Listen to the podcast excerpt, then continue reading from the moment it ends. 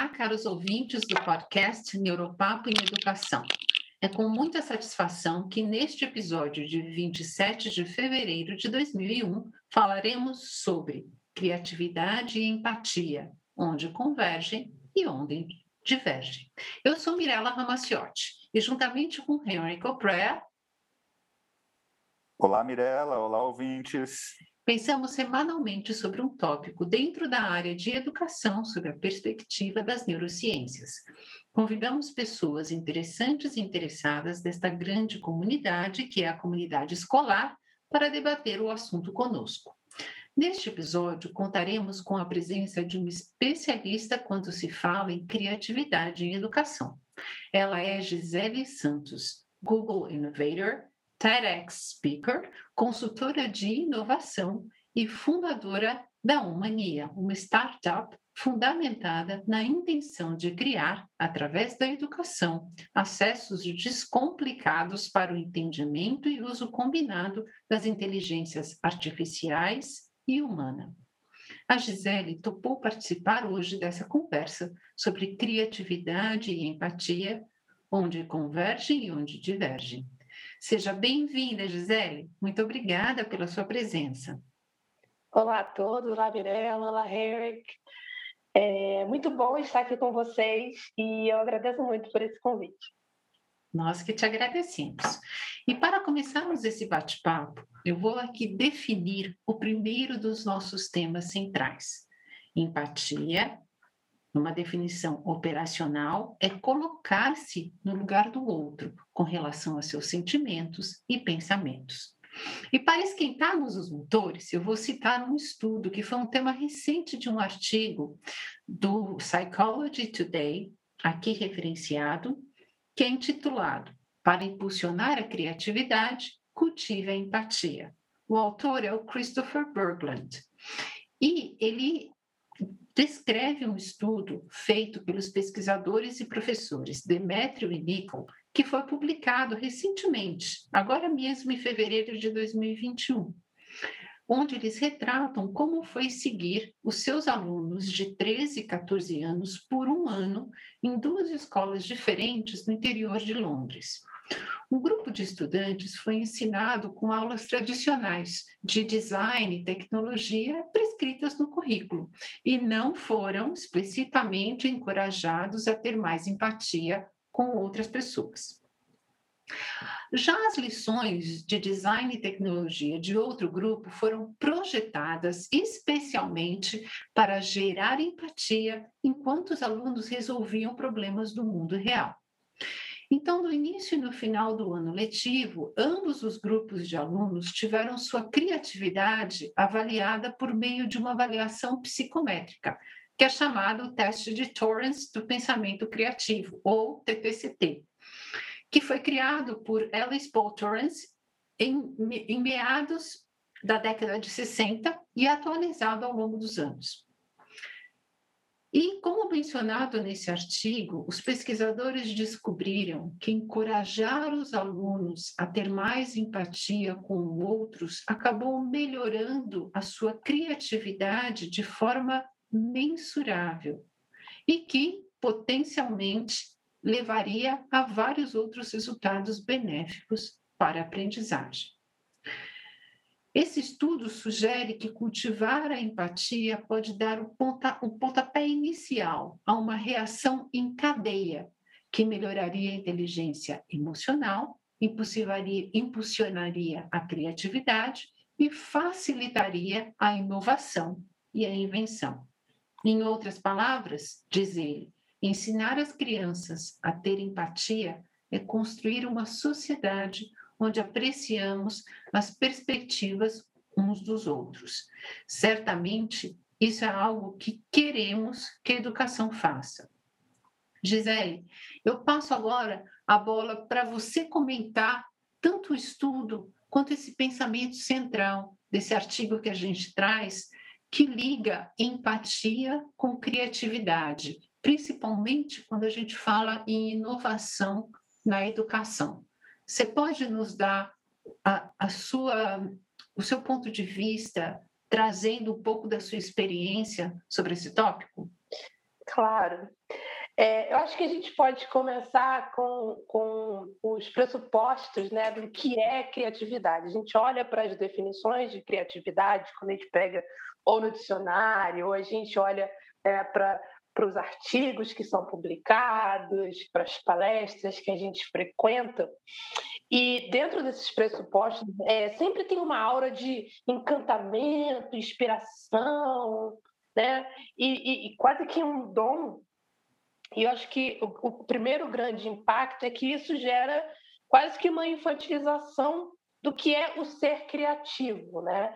É, chega até a ser contraditório tratar a criatividade dentro de uma caixinha, né? É muito é, do, do, sob um aspecto de natureza artística, quando a criatividade pressupõe justamente não estar presa a esses paradigmas. E quando a gente olha para esse artigo que você mencionou, né, sobre a empatia, e de novo, a empatia também traz definições, hoje é uma palavra que inclusive virou até clichê. É verdade. É para algumas pessoas, né? Então, ela é jogada para cima e para baixo, como se fosse um sinônimo de: olha, se você falar que tem empatia, tá tudo bem, as pessoas vão curtir quem você é. É, eu acho que a, essa ligação entre a criatividade e a, a, empatia é muito pela base da percepção né? Quando porque a empatia ela, ela pressupõe essa percepção, seja do outro, né? Então acho que essa essa ligação entre criatividade e empatia, ela tem como base a percepção. Você precisa saber perceber e então logo né, sentir para que você consiga é, se posicionar ali naquele espaço ou naquele sentimento que seria do outro, né? sem e aí é super importante, acho que ressaltar isso em relação à empatia, sem sequestrar voz e espaço, né? Porque empatia não é você falar pela pessoa, dizer o que a pessoa está sentindo, muito pelo contrário. É aquele é o acolhimento de falar: "Ah, OK, deixa eu ver o qual é a sua dor nesse momento para saber como é, me comportar". Então, eu acho, que, que é você é, você tocou num ponto agora uh, desse ponto de confluência, né, de onde converge, que é via percepção. E, e foi um, um passo além, é, falando dessa dessa necessidade da gente evitar que a percepção vire um sequestro. E eu achei interessante o que você colocou, Gisele, esse sequestro de voz do outro e de espaço do outro. É muito é, confortável dizer simpático e automaticamente assumir aquilo que a gente acha que o outro sente ou que a gente acha que o outro quer. Não é verdade? É verdade. É... E principalmente quando a gente olha para a educação, né, a gente vê que é, alguns dos problemas que a educação precisa resolver nesse momento são essas ausências de vozes importantes. Então, essa empatia, essa falsa empatia, né, vou chamar de, a falsa talvez seja uma palavra meio, é meio, meio pesada, mas eu acho que essa tentativa de uma empatia mais forçada ela reforça essas ausências, né? Porque como você falou, a pessoa fala assim, ah, eu, eu deixa eu falar aqui o que essa pessoa quer ou o que ela precisa. Então, eu acho que é muito importante a gente é, separar é, essa questão, né, do que é empatia e desse espaço, para que não aconteçam coisas, Mirella, como por exemplo essa semana é, nas redes, né, eu fiquei bem preocupada com a empatia virando uma moeda de publicidade, né? Então, em que as pessoas estavam supostamente sendo empáticas mediante uma hashtag de publicidade. Então, é, me preocupa muito também esse uso, né? É, é, esse sentimento do que é a empatia na realidade, como ela está ligada a essa percepção do outro, principalmente nas ausências. Exatamente. E um ponto que você tocou, que eu acho que todos nós, principalmente preocupados dentro da educação, em trazer conceitos ou redescobrir conceitos básicos da convivência entre pessoas, porque, afinal, Gisele, colocar-se no lugar do outro, pensar que o seu pensamento ou a sua perspectiva pode e muitas vezes é diferente da de outra pessoa, nos reporta a, a relacionamento entre pessoas que são diferentes. Isso está na base de qualquer construção, correto? Verdade. É, então, eu acho que quando a gente resgata isso e pensa isso em educação, numa educação que valoriza o ser, tanto na sua individualidade e na sua pessoalidade, respeitando as suas diferenças e construindo em cima dessas diferenças para uma coletividade que se quer melhor, a gente deve sim se preocupar com o uso indevido daquilo que canais de marketing oportunamente é, fazem de conceitos que de repente caem nas graças do público em geral e que são manipulados para atrair atenção justamente para o oposto daquilo que deveríamos fazer, que é entendê-lo para trabalhar pro, em prol de uma comunidade, em prol de uma comunidade que deve resgatar não apenas valores básicos, como respeito a todos os seus integrantes, né? É exatamente isso. Né? Então, é, e, e, e, aí eu já faço, vou puxar o gancho da criatividade de novo, né? que, que há uma, é, é uma grande preocupação que eu tenho, por exemplo, é de é, não, não fomentar essa infantilização do que é a criatividade. E aí, quando eu digo infantilização, é sem tirar nenhum é, valor do, né, do que é ser infantil, do, do universo infantil, mas quando a gente fala de criatividade, sempre vejo uma infantilização do que é o ser criativo, né? ou do que é ser criativo. Você faz uma busca em uma dessas barras de buscas mais é, usadas, né?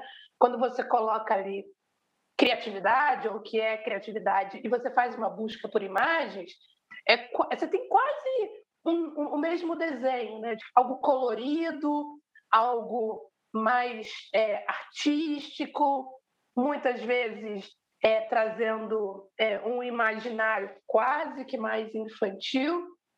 E aí, quando você vai para o lado da educação, em que você, fa você fala sobre criatividade como uma habilidade, como um, um, um acho que como um, um, dos princípios, uma das necessidades maiores, né, para que a gente tenha uma, uma melhor leitura de mundo, é, me preocupa é essa, essa quase que unicidade, né? Essa, essas vozes repetindo que o ser criativo é um ser artístico.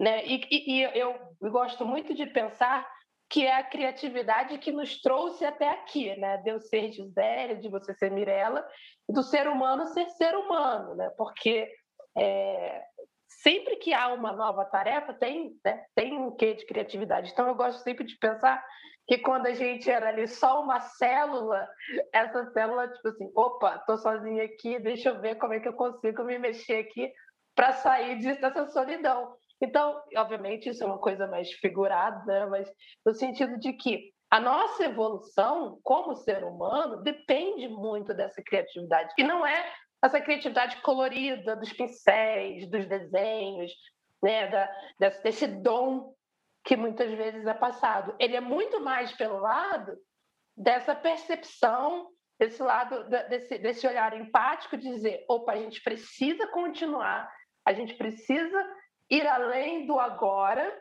então vamos ver o que, que a gente precisa fazer.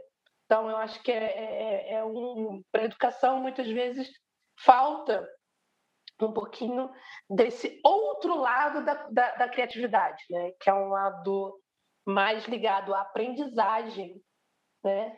ao e pensamento acho, criativo.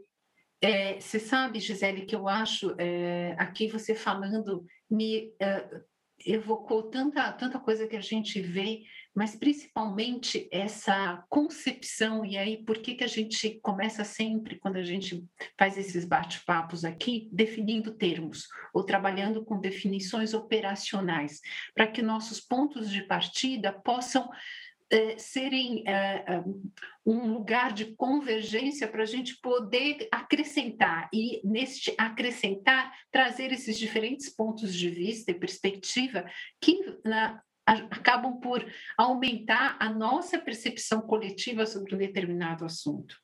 E eu acho que isso que você trouxe eu, sobre ser a criatividade uma capacidade em construção, que é a definição de uma habilidade. Ninguém, como eu, eu sempre falo, né, quando a gente fala de, é, falando mais da parte neurocientífica e de processos de fundo cognitivo, como a atenção, eu falo, ninguém nasce com foco. Foco é aprendido. Por quê? Porque ele precisa ser desenvolvido. Como a criatividade. A criatividade, todos nascem potencialmente capazes de termos criatividade. Como todos nascemos de um, um ancestral comum. Eu, por isso que você falando né, do ser criativo de cada célula, me lembrou do Luca. Você sabe o que é o Luca como acrônimo?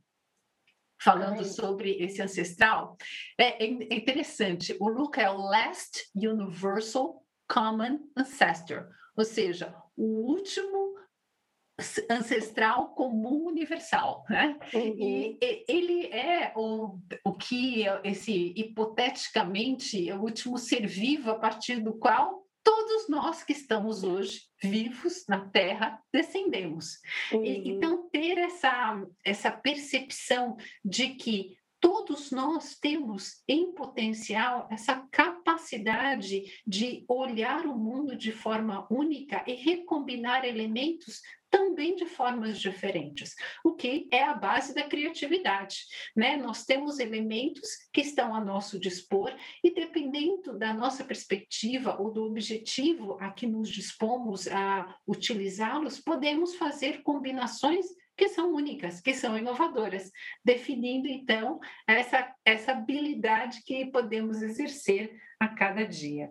Mas eu acho que isso que, que você trouxe, de que como isso está presente em nós, né, Gisele? E que é. como a gente pode efetivamente, quando falamos em educação, utilizarmos disso e aí voltando e alinhavando com empatia, que essa capacidade de, poxa, se você também pensa como eu, se você sente como eu, talvez você também tenha a capacidade de pensar formas diferentes daquelas que eu penso e que possam nos ajudar em comum. Né? Uhum.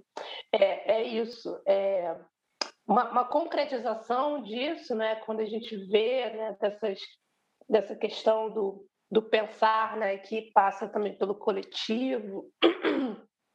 A gente vê muito isso acontecendo também em momentos é, de maior crise, né, em momentos em que você precisa resolver um problema muito rápido. E aí, é, de novo, né, indo um pouco contra a, a, aquela, aquela visão mais generalista né, do que é ser criativo, do que é ser inovador, nesse momento de crise, né, é, a questão da originalidade ela não é, é ela não é primordial. Você quer resolver o problema, então você não vai pensar se alguém já tinha feito isso. Você quer fazer algo né, baseado naquelas, na, no seu conhecimento prévio e que solucione o seu problema. E nessa, nesse, nessa tentativa de você solucionar, você vai trazer, como eu falei, né, o seu conhecimento prévio. E aí, sim, o seu lado criativo está operando, né? Porque se você, é, de novo falando sobre ausências, né?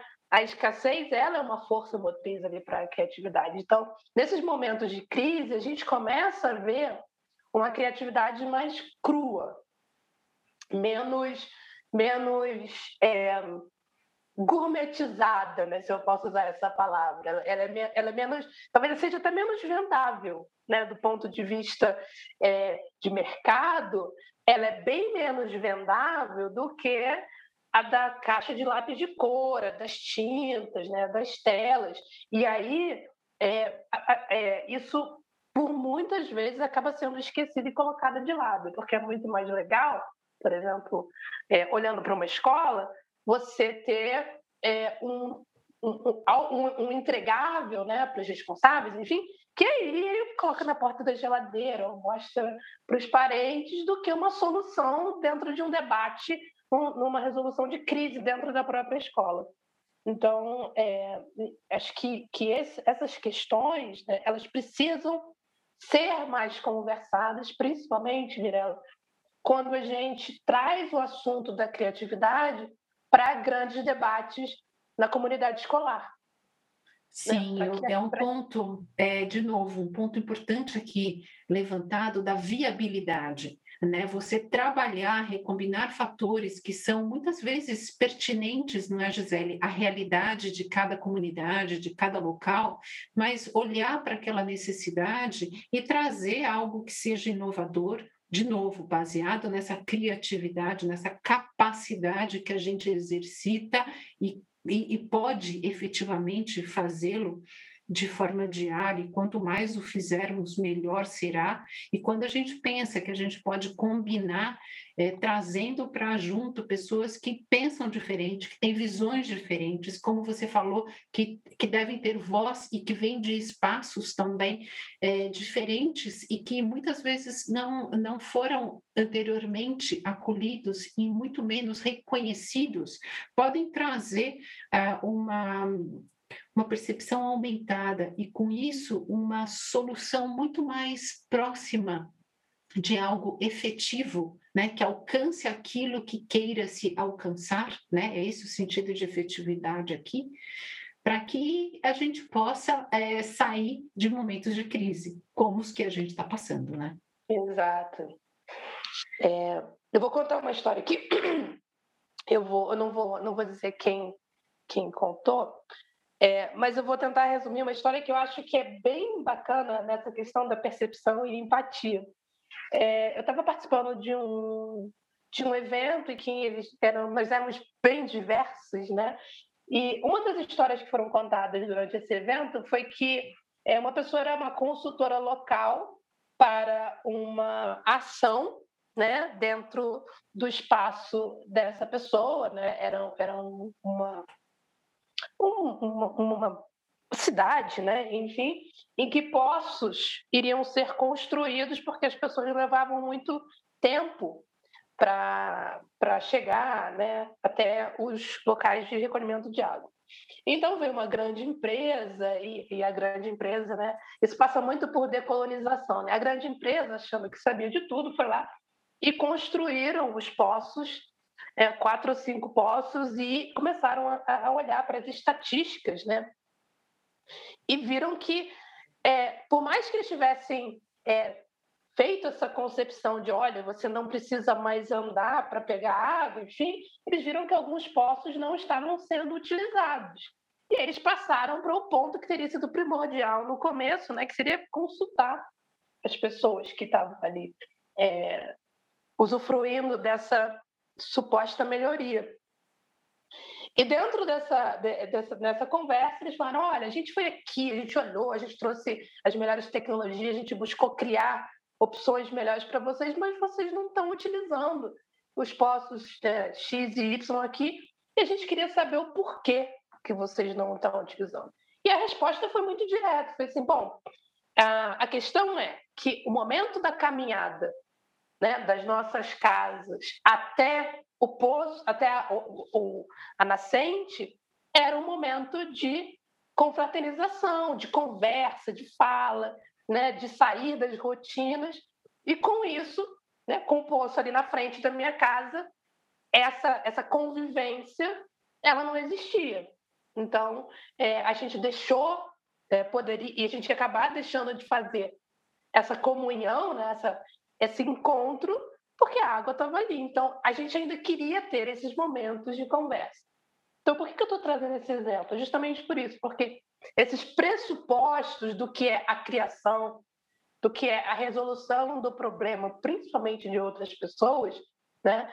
Ela, ela não, ela, aí de novo, ela não pode é, deixar faltar essa percepção de quem está vivendo esse momento, né? De quem, de quem de quem você está querendo solucionar o problema. E, de e quem isso... tem esse problema, não é, Gisele? Exatamente. É, é, de novo aquela história da empatia. Você, será que alguém realmente se colocou no lugar daquelas pessoas? Ou a pessoa Exato. simplesmente supôs que, cara, não tem água, que pena, vou trazer água para porta de casa. Mas não era isso que elas queriam, né? Elas queriam, na verdade, elas queriam a água, sim, legal, muito bom, mas também essa interferência, de novo, né, do sequestro do, da presença, do que é ser comunidade ali, ele fala, não, a gente não quer isso não, muito obrigada, isso aqui você pode deixar ali para você, que a gente não está precisando nesse momento. Então, acho que é, é, é, essa, essa, essa ligação né, do, do, do, do entendimento do que é o aprender, do que é ouvir, do que é, é realmente ser empático, é o que vai fazer realmente, vai impulsionar essa criatividade, de novo, mais crua, mais original, menos gourmetizada.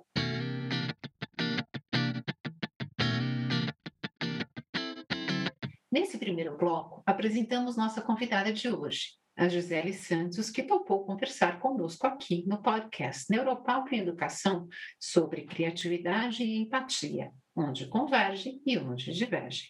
Começamos esse bate-papo com a definição de empatia, seguindo do relato de um estudo que examinou como ensinar explicitamente alguns alunos dentro de um componente curricular acabou por aumentar o desempenho destes alunos em um teste de criatividade. Ouvimos de nossa convidada comentários extensos e profundos sobre definições gerais de criatividade que fazem muito pouco pela percepção do outro nos seus reais problemas, problemas que invocam a voz e o espaço que devemos dar àqueles com quem efetivamente empatizamos, para entender e criar de forma viável e bem menos gourmetizada aquilo que podemos ter no nosso dia a dia para a efetiva resolução dos nossos problemas. E agora eu vou caminhar um pouquinho a mais nesse bate-papo, trazendo algumas perguntas para a Gisele. Aqui vão. Um estudo intitulado mas nem sempre é melhor. A influência diferenciada da empatia em diferentes magnitudes da criatividade, referenciada aqui neste episódio e que é de 2018, traz alguns achados sobre pontos de divergência entre criatividade e empatia. O artigo começa com a premissa bem aceita de que quanto melhor uma pessoa entender a mente e os sentimentos dos outros, aspectos e processos sociais podem ser mais bem incluídos e assim mais criatividade essa pessoa terá. Bom, esse artigo vai um passo além. Ele traz um outro aspecto importante para esse entendimento, essa conversa, que muita conectividade pode dificultar ser criativo, uma vez que indivíduos criativos às vezes se protegem ou se retiram do ambiente social justamente para dar vazão à sua criatividade. Logo, um alto grau de conectividade pode estar na contramão da necessidade de autonomia, ingrediente essencial para a criatividade. Gisele, o que, você pensa sobre isso? É, eu, eu, eu, gostei muito de ler né, os dois artigos, porque, apesar de, de eles serem em alguns momentos divergentes, eles têm muita coisa em comum. Então, essa questão das conectividades, e aí a conectividade ela pode ser no sentido informacional ou do, do próprio relacional, né? É, a gente já viu que a gente está vivendo um momento de infoxicação, né? A gente tem informações de todos os lados, incluindo nas relações, né? Hoje em dia, quando a gente olha é, para para as redes sociais, por exemplo, e aí também para as redes presenciais, essa questão do mais é melhor, é, ela tem se sobressaído, porque ela passa também a trazer é, um, um, um, uma, uma, questão de status, né? mais amigos, mais influente, viram um influencer. Então, eu acho que quando a gente olha por esse outro lado, né, de ir na contramão da autonomia e da necessidade de ser mais reservado ou de ter um, os momentos ali de caverna, né, é, eles são igualmente importantes. E isso na educação também é um, um, algo a se trabalhar. Né? A gente na educação, eu sou professora, eu estou na educação há mais de 20 anos, é, e, e, e, tem coisas que parecem incomodar a educação como um todo, né? que são, por exemplo, silêncios. Silêncios incomodam muito, né? Então, aquela questão de quando a gente fala assim, pense em. A gente não dá nem tempo né, do, desse estudante pensar, a gente já é vai respondendo. A, a, a, e, E, e, e, a outra questão, né, que além dos silêncios, a questão do recolhimento também é um grande tabu. Né? A gente está vendo aqui um dos grandes problemas que a gente está é, vivenciando hoje em termos de escola, né, é a falta de confiança por conta do recolhimento. Então, se você não está sendo visto, você não está presente, o que é uma grande né, falácia. Não quer dizer que porque você não está me vendo, porque eu não estou ali é, no momento de sincronicidade que eu não estou conectada a você. Eu posso estar aqui fazendo tudo que você me pediu, mas dentro no, entendimento meio que de caverna. Né? Nesse momento, eu não quero compartilhar com ninguém. Eu vou querer trabalhar sozinha para depois ir né, para para fogueira, né, para compartilhar, para poder trazer essa, essa sensação maior de comunidade, inclusive para poder, de repente, entender se eu preciso voltar para a minha caverna para poder ter um momento de iteração, né? de voltar e fazer. E, e então, que, que, isso também, às vezes, a gente não tem tempo. É, é muito, tudo muito. É, é, é, é, tudo muito polarizado, né? O sim é o não, é o certo é o errado, é o sozinho ou em grupo. Então, é, é quando, quando eu vi essa questão né, da necessidade da retração e quanto esse excesso de conectividade ele pode ir totalmente, é, ele pode bloquear a criatividade, eu acho que tem um certo ponto, né? Porque o excesso, muitas vezes, ele deixa todo mundo até perdido, por isso que a escassez, ela às vezes funciona como um gatilho melhor do que o excesso de opções. O excesso de opções, você fica assim, perde muito tempo Tipo assim, o que, que eu vou fazer? Ah, mas eu tenho aí. É, quem trabalha com criança sabe, quando você entrega ali uma caixa de lápis de couro, uma caixa de lápis de cera, canetinha, a criança não sabe nem por onde começar, né? Fica querendo saber o que fazer. Então, eu você acho sabe. que. Ai, desculpe, desculpe, termina o seu pensamento. Não, não, eu acho que é isso mesmo. Então, acho que esses momentos de recolhimento, é, respeitar, na verdade, a gente está falando o quê? De respeitar os equilíbrios, né? De ser menos polarizado e de entender que excessos, e aí a gente pode partir para vários, de conectividade, seja ela relacional ou até né, informacional, enfim, todos esses excessos são prejudiciais não só para a criatividade, mas para várias outras coisas. Você sabe, Gisele, eu estava aqui pensando, você falou dessa criança quando a gente oferece um monte de coisa e ela nem sabe o que fazer com aquilo, né? Parece que até perde, perde as ideias. Eu, eu, eu me refiro a isso uma coisa muito própria.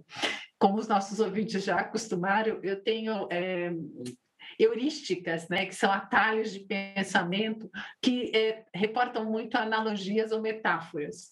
Uhum. E por, por isso esse momento que daqui a pouco a gente tem, que a gente sempre tem no nosso bate-papo, que é o da analogia, por aproximar, é, se, se dá num pensamento que eu ganhei muito quando eu me aprofundei em questões da, da, neurociência de entender como a gente deve aproximar aquilo que nos é novo. Então, a ideia de cada episódio, a ideia que cada, cada convidado nos traz, daquilo que nós já nos apropriamos, né? Que esse conhecimento prévio, essa esquemata, que nos, nos auxilia a construir caminhos de entendimento de memorização e de internalização.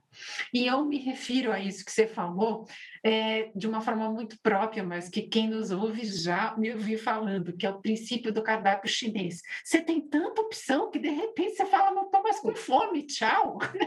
eu não quero nem olhar isso tudo aqui, porque eu já perdi o apetite, não é, Gisele? Exatamente isso você fica ah, tão assoberbado, e quando você mencionou dessas câmeras, né, que muitas vezes a gente deixa de considerar a caverninha que cada um deve ter e que precisa ter esse espaço de recolhimento, de internalização, de voltar-se para si e entender se aquilo que está sendo falado no seu entorno, ao seu redor, bate com aquilo que já temos internalizados e que faz parte do nosso universo.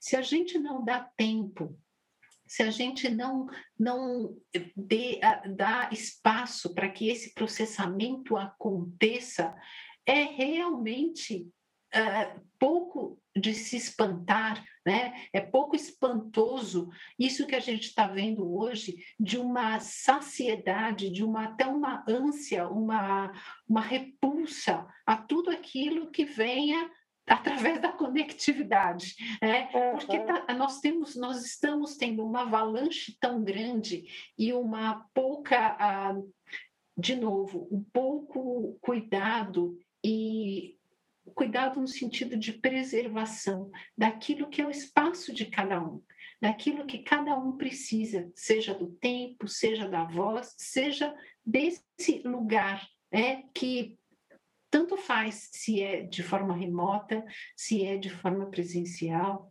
se é no espaço de tempo definido em segundos ou em horas, ou se é de conceitos, conceitos já conhecidos, conceitos em conhecimento, conceitos a serem conhecidos.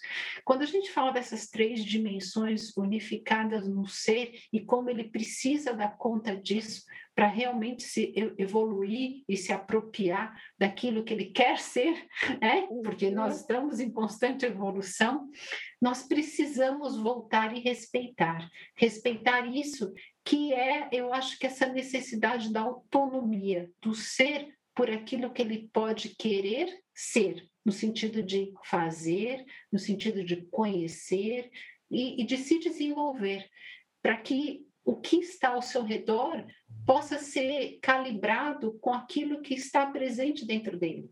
E nessa troca, ele achar um equilíbrio que faça sentido, né, Gisele?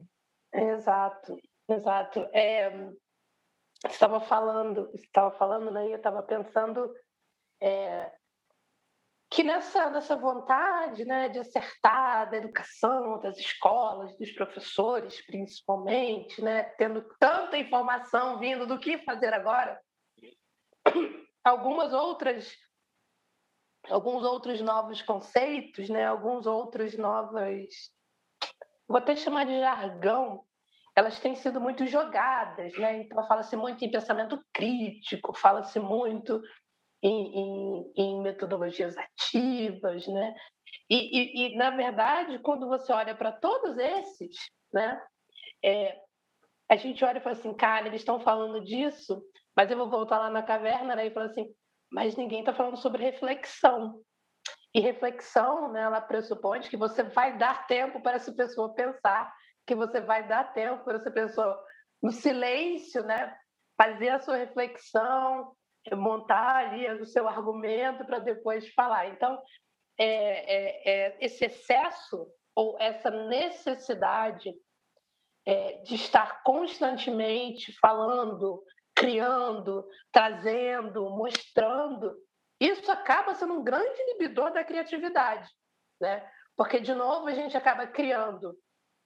Eu estava lendo um estudo sobre é, é, questões né, de toxicidades, né, as grandes toxicidades para os futuros, e essa positividade tóxica né, que, que a gente vê nas redes, que a gente vê no, no, informacional, ou até mesmo dentro da educação, de que tudo é lindo, de que tudo é bonito, de que tudo pode ser sendo, é, sendo seguido sem questionamento, ela é bem perigosa e é um grande inibidor da criatividade, porque passa essa falsa sensação né, de que o que precisa ser feito é o mais e o menos ele é visto como errado. Então, voltando ali ao título né, do, do, do mais, né, é ser uma busca constante para o, o, de novo, ser criativo e, e o, esse momento de, de reflexão, de poder ter esse tempo para pensar, seja ele, sei lá, cinco minutos, ou cinco horas, ou cinco dias, ou até cinco anos, ele é ultra necessário. Na verdade, ele é crucial para que não seja uma mera repetição. E muitas vezes as pessoas até confundem isso. A pessoa sai é, repetindo coisas, né? E, e, que são simplesmente repetições. Ele, ele, vira um meme, na verdade, né? Que a gente fala do, da mimética, ele, ele é meme. Ele não é Exato. é nada. Ele não é necessariamente algo que a pessoa pensa no sentido de, de ter uma, uma, os traços da pessoa. Eu gosto muito de falar também, Mirella, sobre quando eu visito uma escola, por exemplo, ou qualquer, e, e qualquer é, ambiente é, de aprendizagem, tá? E aí eu estou falando até da rua, tá? Qualquer ambiente de aprendizagem, se você não vê traços da comunidade local, algo está errado. Né? Então, se você chega numa escola e a parede está branca, né? Não tem um, risco, ou não tem um, nada, nenhum traço, nem que seja do professor, da professora, do, né, dos estudantes, é bem preocupante, porque como é que essa escola vai falar de pensamento crítico, de criatividade, de outras competências e habilidades se você entra numa escola que não tem absolutamente nada, né? Tá tudo lindo, tem telas, tem paredes muito coloridas, tem puffs, mas não tem vida. Então, é. Exato, é... não tem a percepção, a troca do outro com o ambiente, não tem essa uhum. interatividade que é, faz parte do nosso ser. Nós não somos natureza ou apenas ambiente, nós nos construímos nessa interrelação constante. E se é, realmente, eu concordo em gênero, número, grau, se a gente entra num espaço que é um espaço primordial de aprendizagem e não consegue reconhecer onde está essa interação, eu falo, opa, alguma coisa aqui está urgente de, de, de mudança. Né? É, é, alguma coisa precisa ir para o hospital. Mas eu vou caminhar aqui contigo num passo à frente, num passo que fala ainda reportando a esse estudo que a gente está conversando sobre, que fala sobre essa violação de normas sociais que muitas vezes anda de mãos dadas com a criatividade. Então, se uma pessoa que hipoteticamente está ali engajada demais nos pensamentos e sentimentos alheios, pode estar aqui em contraposição àquilo que é, coloca-se como aqui convergência de criatividade e empatia, não é? Não seria aqui então um ponto de divergência, Gisele? O que, você pensa sobre isso? É, é, é porque, de novo, Mirella, eu acho que essas. É, é a palavra imersão, por exemplo, é quando você está imerso totalmente no outro, né? quando você está totalmente é, voltado para esse excesso de, de informação, né? E, e, e, isso ele, ele é ele é ele é bloqueador, né? É, é, é, esse, esse processamento, na verdade, porque esse processamento das informações, né? esse processamento, de novo, do, do, do que é ser, acho que é isso, do que é ser, e, e as linhas muito tênues do que é ser, do que é conviver, do que é aprender, para você chegar no fazer, que passa pela criatividade, ela é bem complexa. Né? Então, é, eu achei interessante que quando eu estava lendo o artigo, né, que ele traz é, aquelas definições né, de criatividade com C maiúsculo, criatividade com C minúsculo, eu, eu, eu, fiquei, eu fico sempre me perguntando sobre, sobre o que, que isso significa na prática, né? De como, de como esses seres, de novo, esses seres criativos, como é que, que essa, essa, essas informações ou essa, essa, como eles extravasam essa criatividade de forma é, diferente.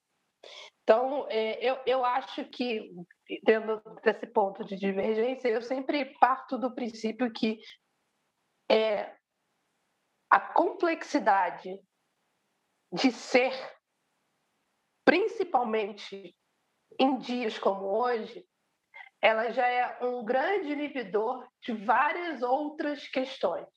Né?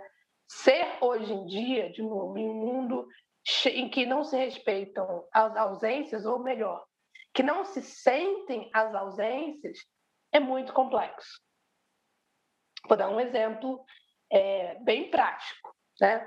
Quando a gente pega e a gente olha para um best-seller, né, ou para um, um filme que está estourando, ou uma, um, uma pintura que está, é, de novo, sendo noticiada por vários lugares, né?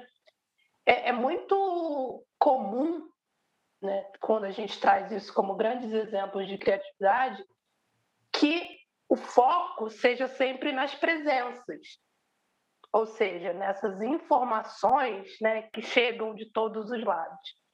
E a gente deixa de lado, é, por motivos bem óbvios, né, é, de falar sobre as ausências, do, do, do porquê que algumas coisas não estão ali. Então, eu acho que quando a gente fala dessas pessoas né, que ficam mais retraídas e que ficam ali na. Acho que elas não estão na contramão, tá? Elas estão assim em um lugar diferente da corrida de orientação do que é criatividade, né? Porque na corrida de orientação você não tem um caminho específico, você tem ali que você tem que achar, tem que chegar nos seus pontos. Mas quando eu vejo é, é, essas pessoas, é, eu acho que essas pessoas talvez sintam mais essas ausências do que quem está indo ali no mainstream. É verdade. Então... E, de novo, a importância da gente valorizar a autonomia. E, Gisele, agora chegou o momento que a gente convida os nossos presentes aqui no bate-papo para uma analogia. Uhum. E o meu convite para você está em fazer uma analogia justamente entre autonomia e criatividade. Como é que você coloca esses dois conceitos numa relação aqui de semelhança para que quem nos ouve possa entender como é que você olha para um e para outro e como que você constrói essa relação entre eles? Então, é, é porque eu vou trazer uma, uma uma analogia que é muito, talvez, eu não sei se você tá, espera né, que sejam duas coisas diferentes, mas eu vou trazer uma analogia que ela é mais recente até, né, mais moderna, que é o uso das playlists, né, em vez de você usar um vinil, né? Eu vejo muito a autonomia e a criatividade como ela ser muito mais semelhante a uma playlist do que a um vinil, sem tirar o mérito de nenhuma das duas. Eu estava preparando uma fala, inclusive, para a semana que vem, em que eu falei assim: será que é, a gente precisa desmerecer o vinil, né? Que ele é tão cuidadosamente, tem uma curadoria específica, tem uma, um olhar muito específico, ele é, ele tem toda uma hierarquia né, de, do que toca primeiro, do que vai primeiro, do que vem para o lado B enquanto a playlist ela é muito mais flexível, ela traz uma autonomia, você pode mudar de lugar, você tira, você põe, você combina. Então eu vejo muito, tanto a criatividade como a autonomia, indo para um lado da playlist, né? da, daquela coisa que a gente está vendo muito hoje comum, né? do sob demanda, né? o que, que eu preciso, qual é esse... De, de, de me inserir nesse contexto. Eu, eu, eu gosto de pensar dessa maneira. E aí eu vou fazer um contraponto em que todas as duas, né, elas precisam do rigor que a gente vê no, no vinil.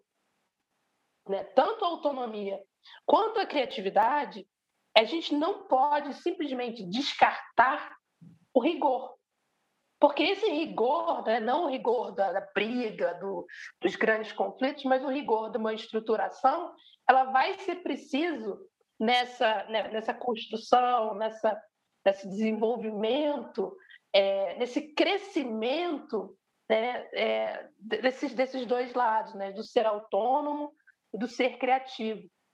Porque ser autônomo e ser criativo, ele, isso também é muito complexo, isso também demanda muito né, da gente. A gente é, é, trabalhar essa autonomia para que as pessoas, de novo a percepção, para que as, não, as pessoas não percebam isso como egoísmo, como ser um, um, sujeito muito autocentrado, ser um sujeito que é descolado da sociedade.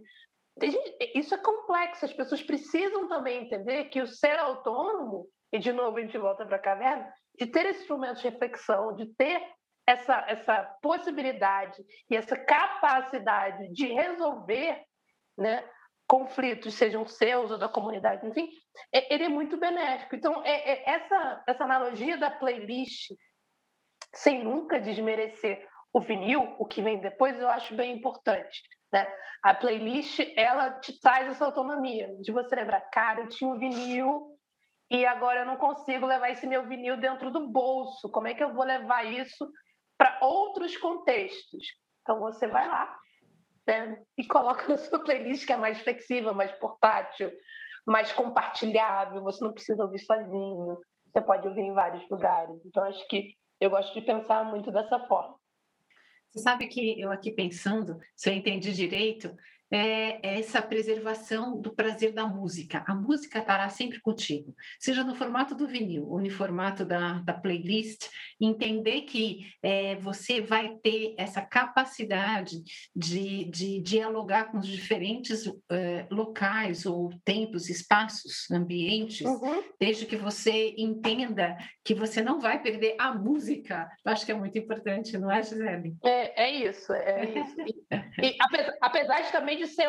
Vamos combinar também que aqui eu, eu gourmetizei bastante a minha analogia, mas eu fui totalmente contra o que eu falei. Mas assim, gente, é, é, é aquela história né, do, do, do, papel que você transforma em várias coisas. Assim, eu, o, que, o que eu acho que é importante, tanto dentro da autonomia quanto dentro da criatividade, é a questão do ser. Eu acho que é isso todos os dois, né, todas essas duas demandas, elas dependem do ser. E esse, e esse ser, né, ele precisa, a gente precisa fazer com que as pessoas possam ser quem elas são, possam ser vistas, ouvidas.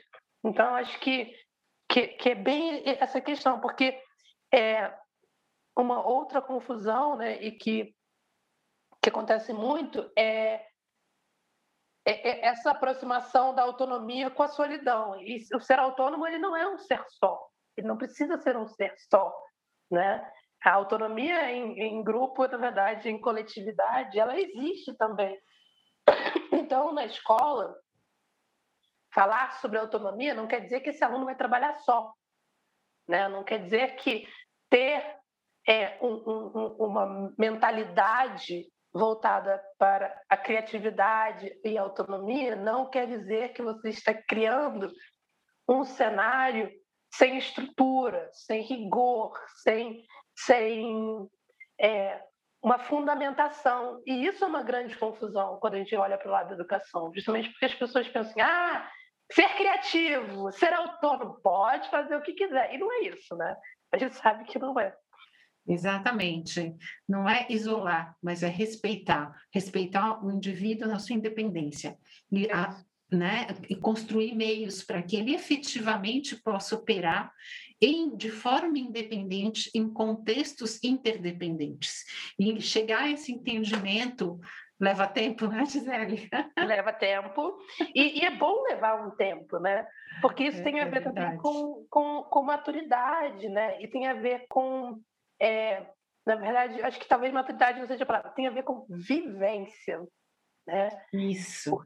Porque vivência é, é, é, Aí eu acho que a vivência é uma grande fomentadora da criatividade, né? Porque você vive, você fala, caramba, que, que legal!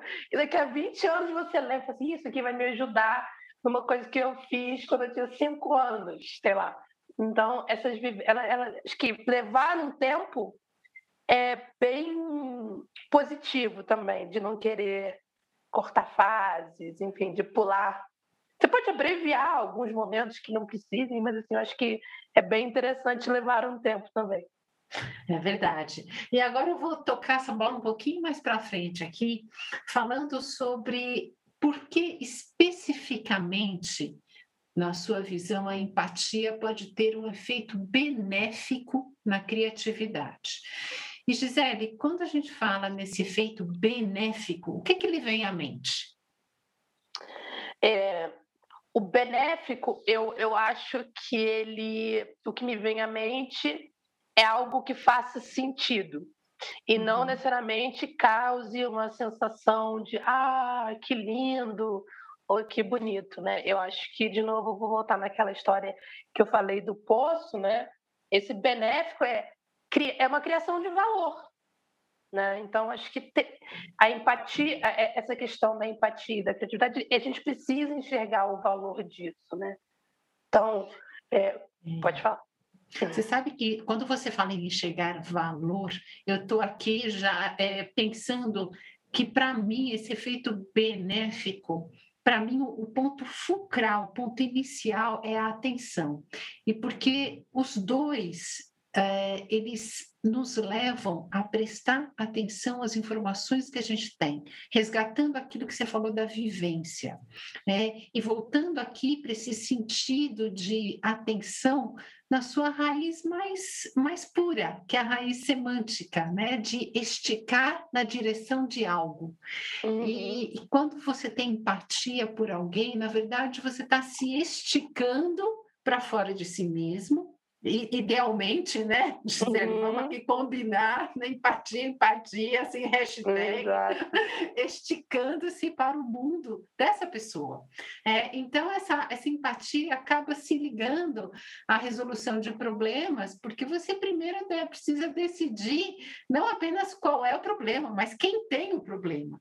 E é... esse exercício desse esticar, né? seja na autoconsciência, eu sei o que é o meu, mas agora eu vou envolver o outro, envolve flexibilidade mental, envolve regulação emocional, que é aquela coisa do se eu fico desesperado junto, ninguém resolve nada, né? Exato. E, e, e, e como isso envolve processos muito diferentes e que se unem num grande guarda-chuva que acaba sendo a empatia, né?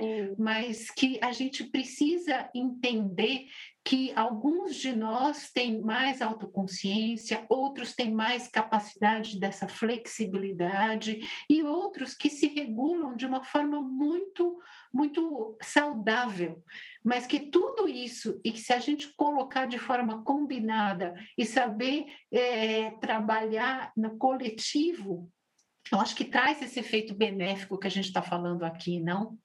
Isso, é. Você estava falando, né, e estava vindo muito à minha mente eh, duas coisas. Uma questão é a questão da, da diversidade, né?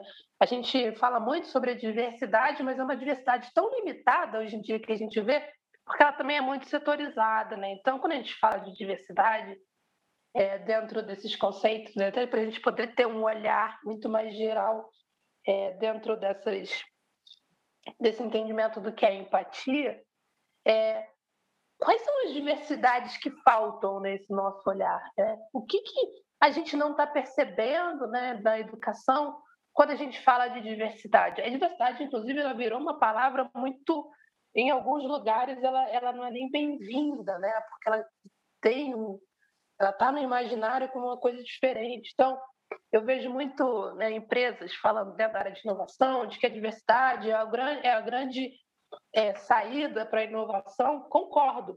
Mas até, que, até onde vai a diversidade? Né? A gente está falando de diversidade cognitiva, a gente está falando de diversidade etária, a gente está falando de diversidade tecnológica, né? porque a gente fala de, de tecnologia como se todo mundo vivesse no mesmo mundo, e a gente sabe que não é. A gente uhum. fala de, de diversidade, mas a gente realmente vai mais fundo né, na diversidade cognitiva, a gente vê valor nessas diversidades, ou a gente só enxerga essa diversidade como, ah, esse aqui tá bom, esse aqui não, esse aqui precisa de ajuda. Não, não é bem assim.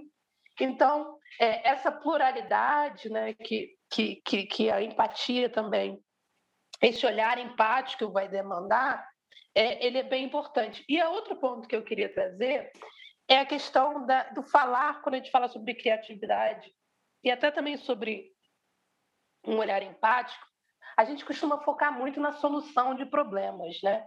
E o que a gente já viu também é que a gente tem uma educação que, durante um grande tempo, ela é, ainda é, né? Mas é, durante um grande tempo, ela foi muito conteudista, em que né, a, a, a, o grande o grande foco era repetição, era é, repetir conteúdo, para poder demonstrar algumas proficiências, mas muito, é, muito baseado na repetição. Houve uma certa abertura, né? Paulo Freire ele chega, né? Lindamente falando, olha, não somos vasos vazios, não adianta você só jogar as coisas. E aí é, é, a percepção do ser ela, ela começa a aflorar dentro dessas linhas mais freirianas, né? Então, é, de poder de ter essa fala, essa voz do aprendiz. E aí a gente passa para um momento, dá um saltão e a gente vê muita gente falando sobre solução de problemas. Ah, problem solved, aí tem, tem um monte de coisa lá de fora. Ah, chama a Finlândia, chama o país X ou Y, que são, vamos combinar, né? Vamos combinar que não tem. Chama a Finlândia, gente, pode ter chamar, mas assim, de novo, o olhar é outro. Exato, é, né? Pelo é, amor de Deus. Não, tem como você dizer que a educação está sendo empática se você quer instaurar um ensino finlandês no Brasil. Então, não, já, a empatia já para aí. E aí, eu acho que, que uma coisa que a gente não faz também, e aí talvez pelo medo, né, do, de novo, os medos que a educação tem, que é de perda de controle, que é o questionar. Muito mais do que resolver o problema, você tem que saber que é um problema. E para isso, a gente precisa ter pessoas questionadoras. A gente precisa ter é, educadores questionadores. A gente precisa questionar até os modelos de educação que a gente está trazendo. Né? Um, um, e você vai ouvir sempre eu falar de ausência, a gente precisa questionar por que, que os livros didáticos trazem, em sua maior parte, pessoas brancas. Né? Uhum. Num país como o nosso. Por que, que a, quando a gente fala de criatividade, a gente traz uma realidade de elite? Né? Quando a gente fala nas, nas soft skills, né? E a gente fala de a gente enche o peito, fala de resiliência, né? De vivência. A gente tem um foco e uma imagem de, daquele estudante que estudou muito e foi aceito em Harvard, mesmo sendo brasileiro. E que não é isso, né? A gente tem que, tem que pensar dentro, de novo, desse olhar plural e diverso que nos compete. Né? Se a gente vai falar de resiliência, é muito legal, né? a gente vê exemplos de, de pessoas, mas a gente tem que falar de outros cotidianos.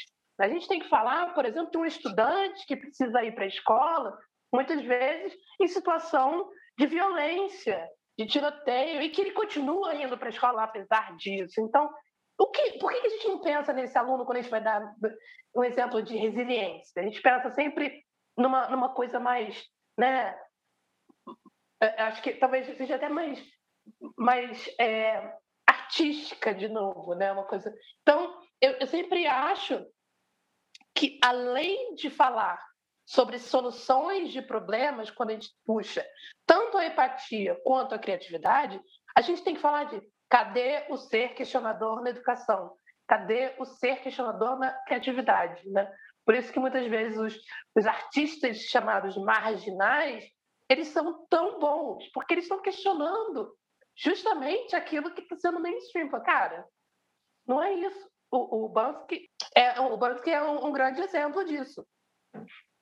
É verdade. Você sabe que você falando aqui e você perguntando, né? Por que, que a gente não fala desses exemplos tão perto? E eu aqui utilizando né, esse, é, é, isso que nos faz pensar nas palavras que a gente usa, né? Porque a gente se preocupa.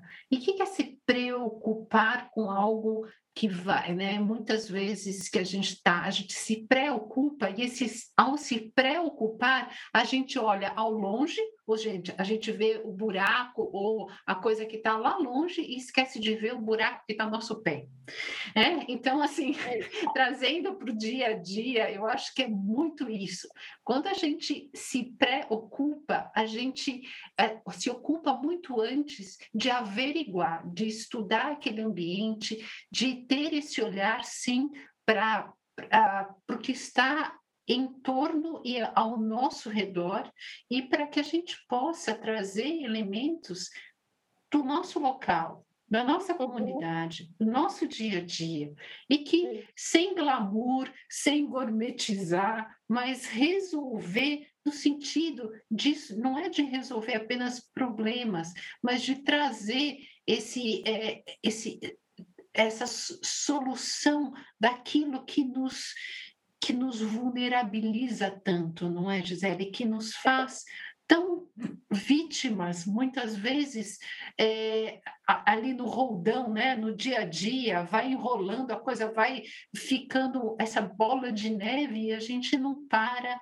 não pensa, não vê no, né, nesse, nessa perspectiva maior que primeiro a gente precisa se ocupar com este momento, com é. este presente, com é este buraco né? ao, ao invés de, de projetar ou se preocupar é, com algo que muitas vezes não está é, é, muito distante da nossa realidade e que, por estar distante, a gente pode fantasiar algo que na realidade pode ser muito diferente. É, é isso. É, e, e, quando eu trouxe o Banksy, é, é justamente isso, porque o, o Banksy ele pega e, e ele, ele, ele vai lá e, e, meio que olha assim, cara, para onde que as pessoas não estão olhando e que está bem na cara deles, né? Então ele vai lá e ocupa esses espaços e ele fala assim, olha aqui, você está esperando. E eu acho ótimo, eu acho muito legal a maneira que que e eu estou dizendo ele tá sem saber se a gente tem algumas indiretas ali para quem é quem é o banco na verdade mas a gente não sabe pode ser que banco seja ela ou que seja vários né então uhum. o que eu acho muito legal é justamente essa questão da ocupação e trazer o olhar para proximidade né então através seja o olhar para proximidade do, do ponto de vista de geolocalização ou do ponto de vista da problemática né então, eu acho bem interessante isso, né, de usar dessas ocupações. E aí, isso é uma outra provocação que eu trago, é de é, a gente viu durante o movimento das ocupações na escola um, um, um, sim, um boom de criatividade enorme, né? Por que existia a vivência daquele momento? E que o que, o que mais me dói é que durante essa ocupação dos estudantes, né, tudo que eles fizeram, tudo que eles produziram, tudo que eles trocaram, a quantidade de conhecimento que foi, pro, foi processada e produzida ali, ela foi sumariamente é, engavetada. Né? Quando as escolas reabrem após essa ocupação, todos os questionamentos, de novo, né, todas as conversas, todo, tudo que foi levantado dentro desse, desse caos criativo que foi ocupar uma escola sem que é, houvesse um, um, um, um, afastamento desses alunos né, nessas escolas ocupadas, é, é, é isso, isso foi perdido de, uma certa forma, porque a escola queria controlar, queria é, justamente evitar que é, esses alunos, que esses estudantes, eles fossem, é, que eles continuassem esse questionamento e que eles trouxessem novas pautas. Né? Então, quando a gente fala de criatividade na escola, é, de novo, a gente tem que ter muito cuidado para a gente não entrar é, num, em uma rotina funcional de um processo criativo. Né? A gente tem que ter da é, gente olha, operacionalizar é e, e, na verdade, tornar rígido aquilo que, por natureza, precisa ser liberto, precisa ser livre. É Bom, isso.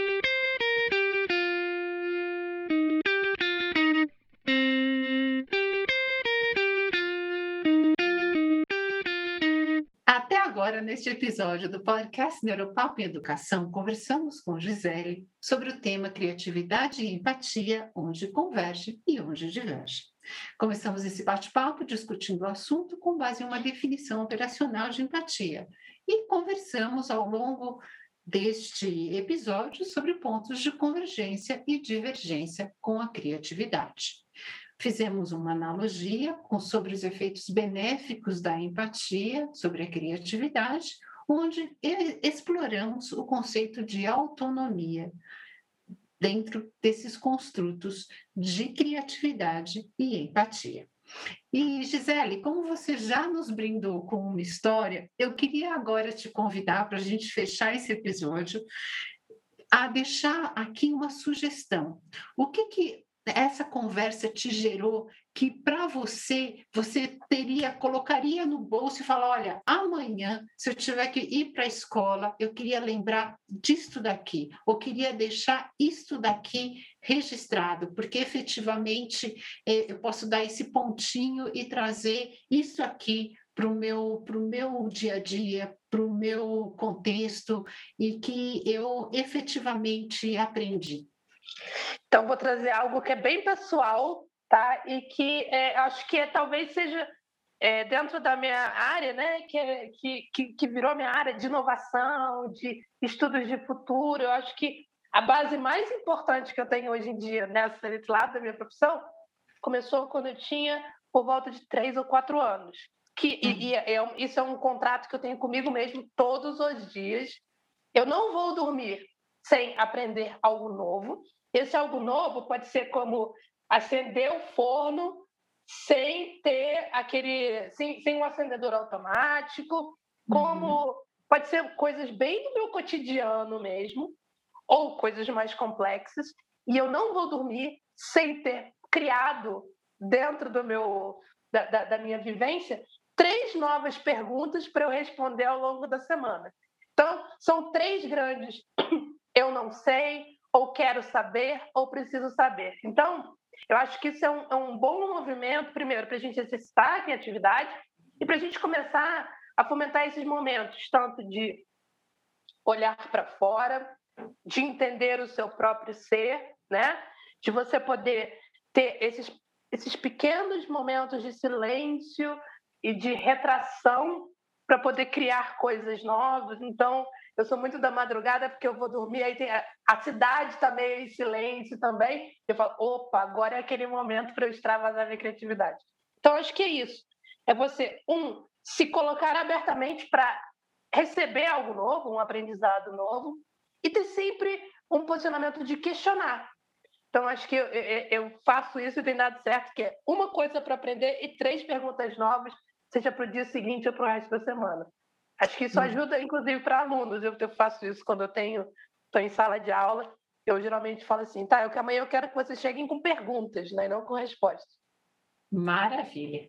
E fechando esse episódio, eu vou aqui retomar e finalizar. Nós exploramos hoje, junto à nossa convidada especialista em inovação, pontos de convergência e divergência entre empatia e criatividade nós podemos entender melhor como esse esticar-se ou colocar-se no lugar de outra pessoa nos ajuda a exercitar a capacidade que temos, todos, de tomar perspectivas diferentes, seja no pensar ou no agir.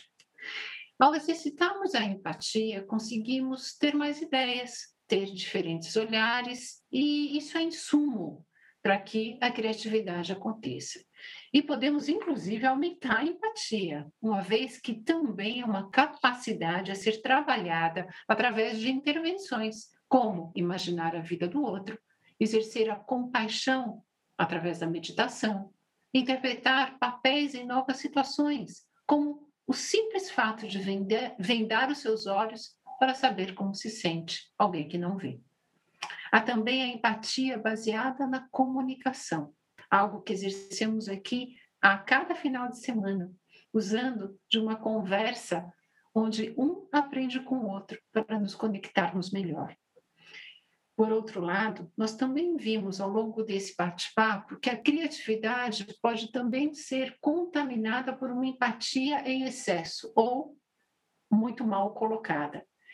Porque ao fazer isso, nós podemos coibir a autonomia e exacerbar uma conectividade que acaba por nos impedir de tomar uma perspectiva diferente da nossa de forma saudável e que novos cenários exigem quando falamos em criatividade.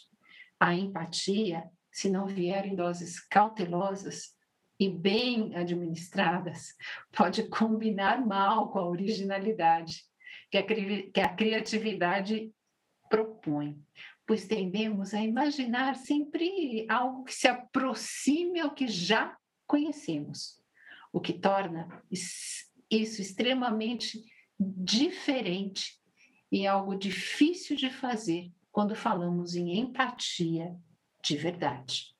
Em síntese, empatia e criatividade são e permanecem conceitos diferentes, que podem ter uma combinação interessante, principalmente quando consideramos inovações em educação, e que a Gisele nos deixou e nos brindou com várias. Importante aqui lembrar as diferenças não são excludentes quando falamos em ações que podem beneficiar comunidades. Saber manter o outro em perspectiva quando temos novas ideias exponencia nossa capacidade de efetivamente fazer a diferença no aprender. E com isso, chegamos ao final deste episódio. Para aquele que nos ouve, sempre vocês devem ter sentido a, a falta do Henrik, que teve que se ausentar hoje por motivos pessoais mas que estará sempre conosco e no próximo final de semana vocês podem contar que ele estará aqui debatendo temas interessantes dentro da educação. E se você tiver um que quer que seja debatido aqui, sua perspectiva das neurociências, mande seu recado para o nosso e-mail neuroeducamente.gmail.com. E o nosso muito obrigado hoje para a Gisele, que aqui esteve conosco, trocando ideias, aprofundando os nossos conhecimentos, nos brindando com temas tão interessantes dentro deste episódio sobre criatividade e empatia, onde convergem e onde divergem. Valeu, Gisele! Muito obrigada por estar aqui conosco hoje. Eu que agradeço, foi ótimo, adorei. Saí com várias perguntas. Isso é muito bom, né? Já fez a tua cota de três por semana, hein, Gisele? Exatamente. então tá bom. E aqueles que nos ouvem, muito obrigada pela sua audiência, um beijo grande e até a próxima.